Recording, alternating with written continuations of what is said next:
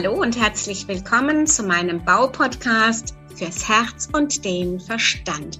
Mein Name ist Heike Eberler aus der gleichnamigen Baufirma Eberler Bau in der Südpfalz. Und heute erwartet euch ein ganz spannendes Interview mit einer Österreicherin, Claudia Schumm ist konzeptionelle Architektin, Visionärin, Unternehmerin, Autorin und Feng Shui-Beraterin. Also ein ziemlich volles, ganzheitliches Konzept, liebe Claudia. Herzlich willkommen. Ja, herzlich willkommen auch. Hallo, danke für die Einladung, gell? Gerne. Und wir wollen heute über einen phänomenalen Schlüsselsatz sprechen, den Claudia letzte Woche in, auf einem Wohn dich glücklich Kongress gesagt hat. Feng Shui reduziert Angst. Ja, liebe Claudia, wie passen denn diese beiden Begrifflichkeiten Feng Shui und Angst zusammen? Mhm. Ja, äh, wie das zusammenpasst, ja, alles ist Energie. Ja, das ist der Ausgangspunkt im Feng Shui. Und Angst ist dieselbe Energie wie, äh, oder ja, es ist, es ist, Angst ist nur eine Idee. Ja, das ist, das ist, wenn wir Menschen uns unsicher fühlen, definieren wir das als Angst. Ja, oder wenn wir uns schwach fühlen. Und, ähm, und diese Energie des Stärkens, was ja die Aufgabe vom Feng Shui ist, hebt dann diese Unsicherheit auf. Mhm. Das war jetzt eine ziemlich knackige Zusammenfassung. Das ja, das ist. ich bin selber überrascht. Wunder, überrascht, gell? Wunderbar. Ich finde ja. sehr schön. Das eine ist quasi Angst drückt die Energie und Feng Shui hebt die Energie und dann kommt beides wieder in die Balance. So könnte man es ja auch zusammenfassen. Ne? Ja, ja. Wobei ich sage eben, Angst an sich ist etwas, was wir Menschen definieren, die ist ja nicht vorhanden. Genau. Ja?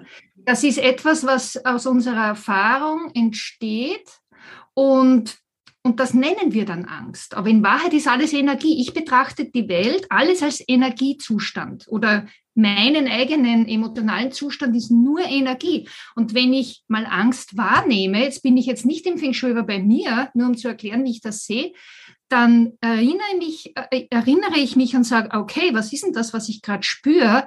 Ah, es ist Angst, aber es ist auch nur Energie und die Energie kann ich verändern. Und dann bin ich sofort draußen.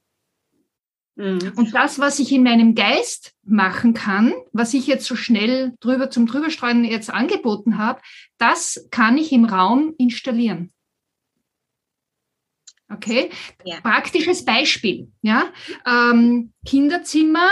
Der ganz klassische Fall, der Schreibtisch steht mit dem Rücken zur Tür, weil da das Fenster ist und das, äh, der Blick nach äh, raus in den Garten ist. Okay? Mhm. Kind setzt sich nie dorthin, äh, ist nur ein Ablageplatz für Spielsachen und Gerümpel. Okay? Mhm. Ganz klassisch. Ich gehe her, drehe den Tisch um 90 Grad, so dass das Kind in der Schreibtischposition einen, einen natürlichen Blick zur Tür hat. Kind kommt von der Schule heim und setzt sich, mir nichts, dir nichts, auf diesen Schreibtisch und fängt an, dort zu malen oder aufzuräumen. Ganz, ganz intuitiv. Ja, weil diese schwächende Position des Schreibtisches, die im Unterbewusstsein äh, äh, sagt, hinter dir ist die Gefahrenquelle, da kann jemand kommen, das ist unsicher, da kannst du gar nicht arbeiten, weil deine Aufmerksamkeit so bei der Tür ist, bei der Gefahrenquelle, also setz dich gleich gar nicht hin. Mhm. Wenn ich das umdrehe und auflöse durch diese Positionsveränderung, habe ich das nicht mehr. Und mein Unterbewusstsein sieht diesen Schreibtisch beim Eingang und sagt, hier bin ich sicher, da kann ich gut arbeiten, das taugt mir, da bin ich inspiriert, da setze ich mich hin. Ja, ein sehr schönes plakatives Beispiel. Und die Kinder, die setzen sich ja automatisch intuitiv genau. dorthin, wo es ihnen gut tut.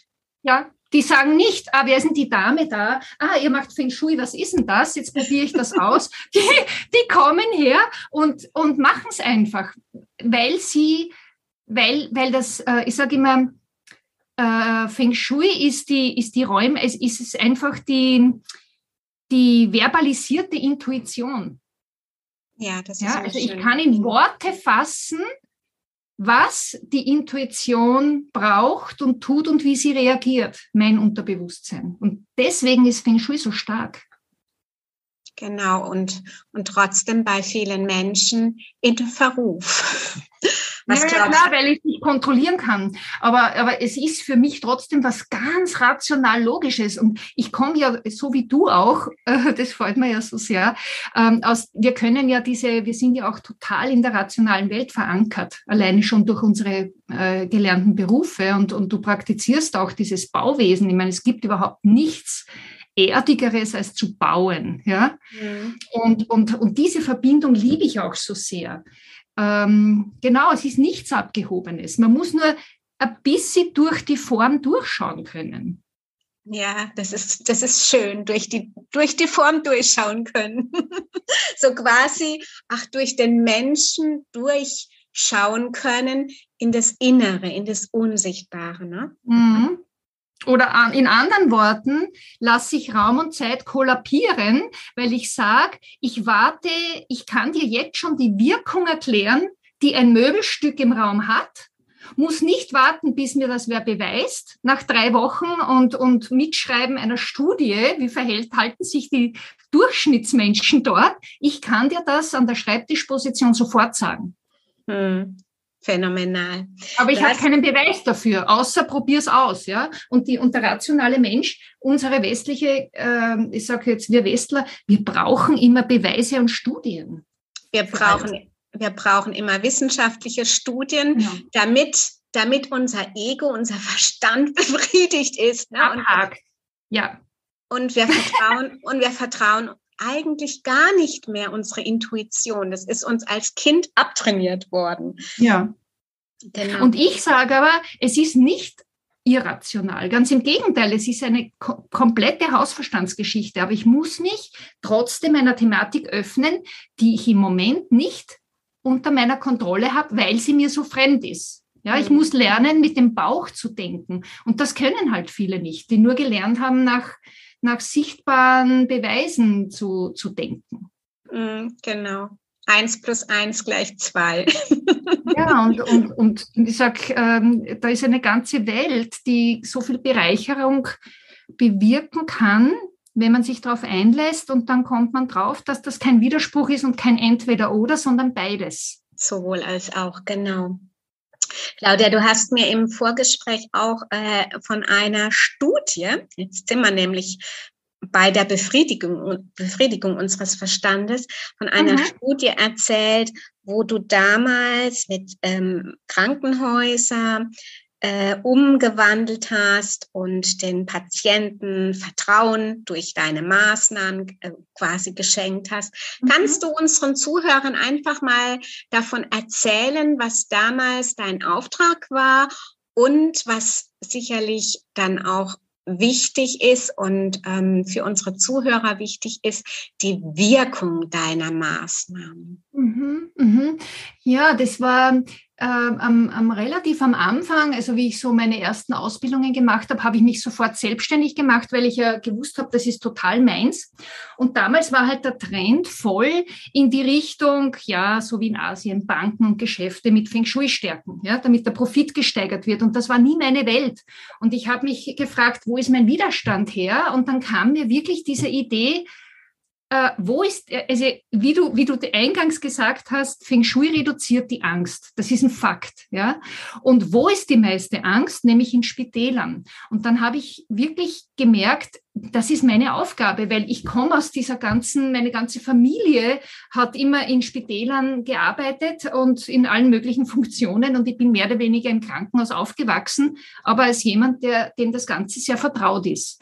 Und da hat sich für mich dieser Kreis geschlossen und und diese Vision habe ich in einen Zeitungsartikel verfasst, vier Seiten lang war der, und habe ihn einfach an irgendeine so Magazine, Ärztemagazine geschickt. Und die haben das sofort gedruckt. Und der Zufall wollte es, dass 1998 ähm, der Professor Pflüger in, in Leins im Krankenhaus äh, Hitzing heißt das heute, hat ähm, an einem verregneten Nachmittag äh, eh über, also er sagt, die, diese Ärztezeitungen schmeißen die Ärzte ungeöffnet in den Papiereimer und weil es geregnet hat und im Fahrt war, hat er den wieder rausgezogen aus dem Eimer und hat aufgeschlagen und da war mein Artikel drinnen. Und er hat eben zufällig gerade seine Urologie umgebaut und hat mich sofort angerufen und gesagt, genau das brauchen wir. Und so ist die erste äh, Feng Shui Krankenhausstation in Wien entstanden. Und die ist dann 2000 eröffnet worden. Und dann war das ein Schneeballeffekt. Dann sind die Leute gekommen und haben gesagt, genau das brauchen wir auch in unserer Station. Da werden wir jetzt auch nächstes Jahr umbauen. Und das war dann ein Selbstläufer. Und, und, und die Wirkung war wirklich so, Jetzt muss man sich vorstellen, das gab es ja noch nicht. Ich hatte ja kein Referenzprojekt. Ich habe dem quasi den Himmel auf Erden versprochen. Ja? Mhm.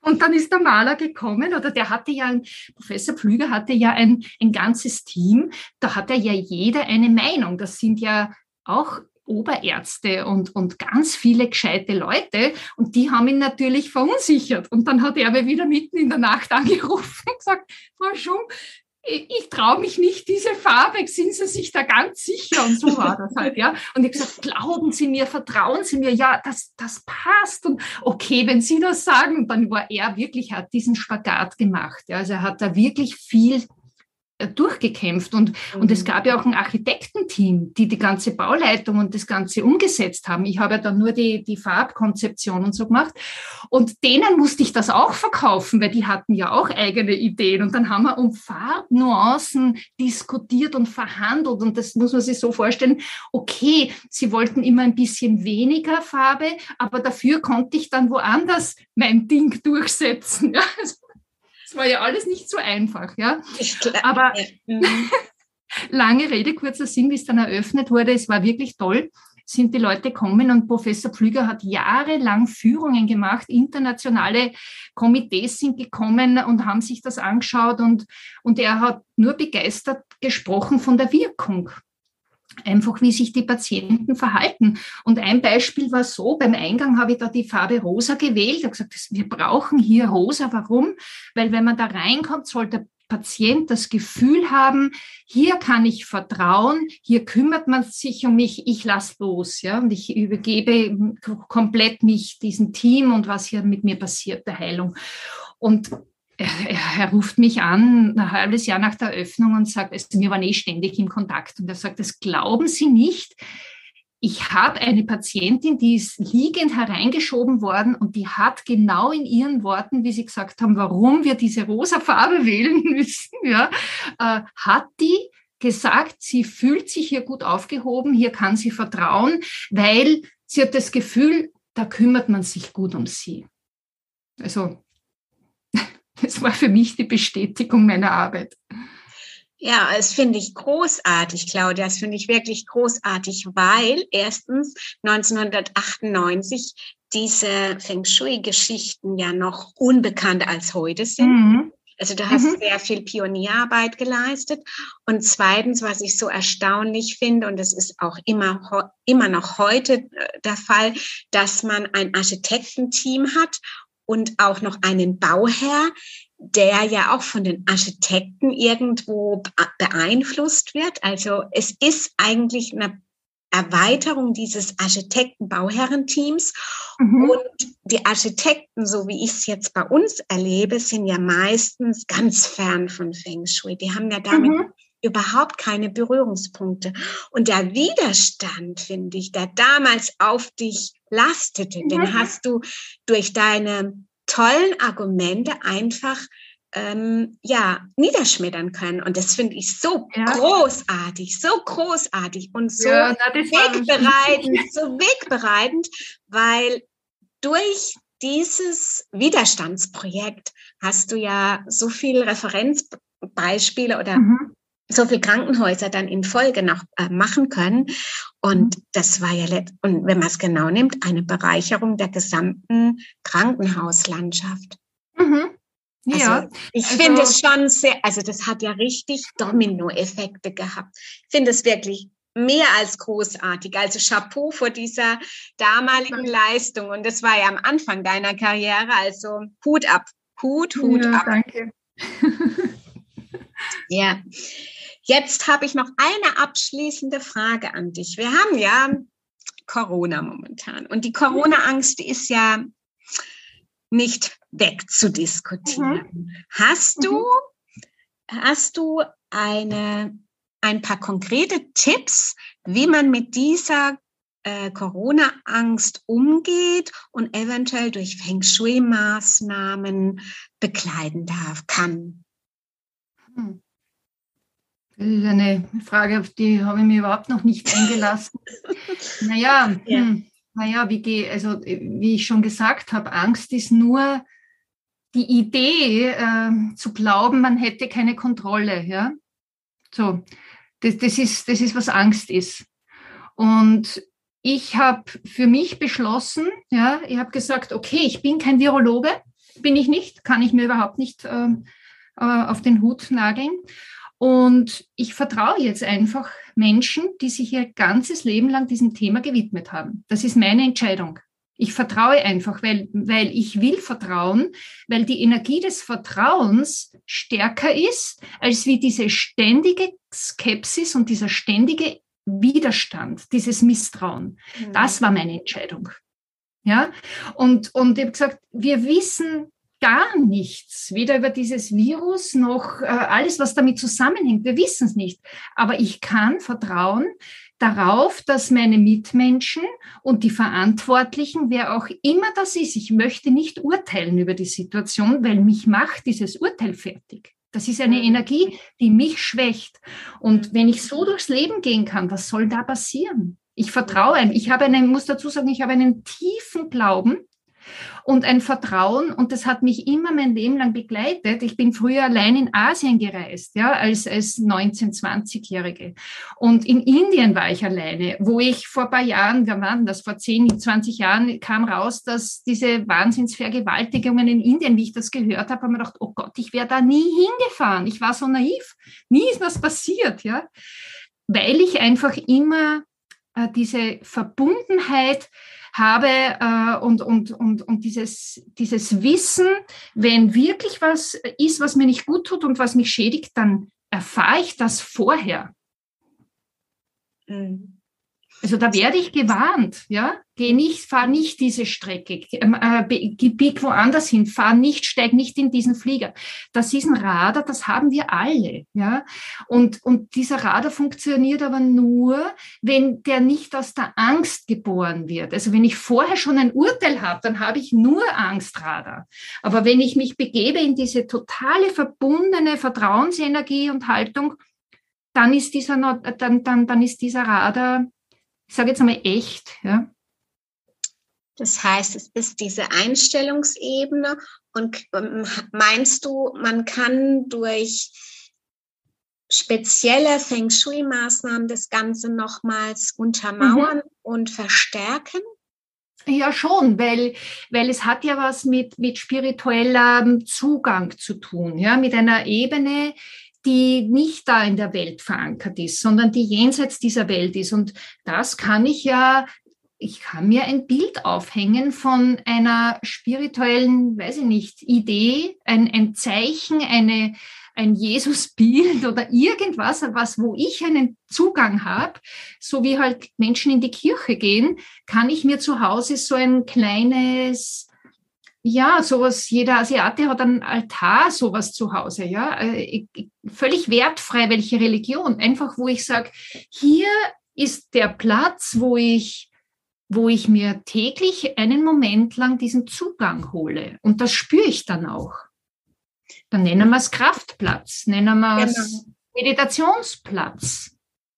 Genau, das ist also so ein Platz, so ein heimeliger Platz, wo ich Kraft schöpfen kann, wo ich Verbindung zu mir selbst mhm. aufbauen kann und ähm, einfach dann in mein Vertrauen, wenn Angst vorhanden ist, dass ich dann mhm. switchen kann und Vertrauen aus diesem Kraftplatz, aus diesem, ja, aus dieser, ja, aus diesem Meditationsplatz, wie auch immer, schöpfen mhm. kann. Ja, da wo ich, wo ich sage, ich, also ich selber mache das auch, ich stehe auf und das Erste, was ich mache, ich gehe in diese Urverbindung und, und vorher starte ich den Tag gar nicht, weil das ist einfach, da prasseln so viele Einflüsse rauf. Also man ist dann gar nicht mehr Herr der Lage, dass man sagt, boah, das noch und das und das. Aber wenn ich, wenn mein Tagesanbruch wirklich so diese innere Sicherheit und Verbindung ist und Verbundenheit, wo ich mich selbst voll spüre in dieser, in dieser Ganzheit, in, in dieser Verbindung, dann ist mein Tag geführt. Ja, und dann kann ich nicht daneben treten, sondern dann, dann, dann, das ist ganz anders. Das hängt wie auf einem seidenen Faden, aber im positiven Sinne und der leitet mich. Mhm. Genau, die, die Tagesausrichtung quasi ist dann mhm. einfach eine andere Energie und ja. der Tag wird auch anders verlaufen. Also das erlebe ich ja auch immer wieder. Man hat ja auch mhm. manchmal Tage, wo man einfach mit einem schlechten Fuß aufsteht oder ja. mit einem schlechten Bein und dann läuft auch der Tag insgesamt so, wie man aufgestanden ja. ist. Und, und umgekehrt ist es halt positiver ausgerichtet. Ganz genau. Und es gibt Tage, das muss ich auch sagen, es ist nicht alles immer Hype. Ja? Es gibt Tage, an denen fließt alles und ihr habt das Gefühl, da passiert alles gleichzeitig. Also das mhm. sind sowieso Frequenzlöcher. Ja? Mhm. Und, und da habe ich das Gefühl, wow, das ist, das, das, äh, das, das ist auch so shaky, ja. Aber da merke ich, oh, heute ist wieder so ein totales Frequenzloch, ja. Äh, lass es einfach fließen und, und geschehen und, und, und misch dich da bloß nicht ein. Und, und am nächsten Tag kann sein, dass ich das Gefühl habe, es, es stockt alles, aber das lasse ich dann auch zu. Ich kämpfe nicht an dagegen, sondern weiß, ah, das ist jetzt wieder ein Ausgleichstag. Okay, da kannst du ins Kaffeehaus gehen, kannst du ihn anrufen, geh dann einkaufen, mach das. Dann, dann mache ich den Tag anders. Mhm. Genau, mit dem Leben schwimmen, mit dem Leben fließen mhm. sozusagen. Sehr schön. Claudia, hast du noch für unsere Zuhörer einen abschließenden Tipp? Vielleicht, mhm. was noch nicht gesprochen worden ist zu unserem Thema Feng Shui reduziert die Angst? Ja, der Tipp ist einfach, ähm, wenn, wenn du dich wohlfühlst in deinen, in deinen Räumen, ja, und wenn es nur ein kleiner Platz ist. Du brauchst, jeder Mensch braucht dieses Wohlgefühl, dieses, diesen Anker der Sicherheit. Das ist dein Ausgangspunkt und, und, und fang an, dir das zu schaffen. Dein, deine Ausrichtung wird dir genau sagen, ähm, wie das geht. Genau. Ja, dann kriegst du dann Impulse und der Impuls sagt, räum mal diesen Ladenschrank auf oder was auch immer, fang an mit dem Ausmisten, das ist immer ganz gut. Und dann wird Energie frei und dann kommen die Ideen, wow, diese Farbe, oh, da habe ich ein Bild gesehen, das gönne ich mir, ja. Und dann ist das so ein, so ein Aufblitzen von, von Impulsen und, und, und das, das macht Urspaß. Und immer der, der Freude folgen und nicht irgendwelchen Konzepten, die verkrampft sind. Ja, ein sehr schöner, ein sehr schönes Abschlussmantra äh, sozusagen. Ja, liebe Claudia, es hat mich sehr gefreut. Es hat mir Freude bereitet, mit dir heute zu sprechen. Und ich werde in den Show Notes noch auf deine Internetseite verlinken. Dann kann man auch mit dir direkt in Kontakt treten. Und ja, Vielen Super. herzlichen Dank, Claudia. Vielen Dank. Alles Liebe und alles Gute auf mehr gute Tage wie schlechte Tage. Danke, Heike. Es war wirklich lustig und super. Danke vielmals. Ja.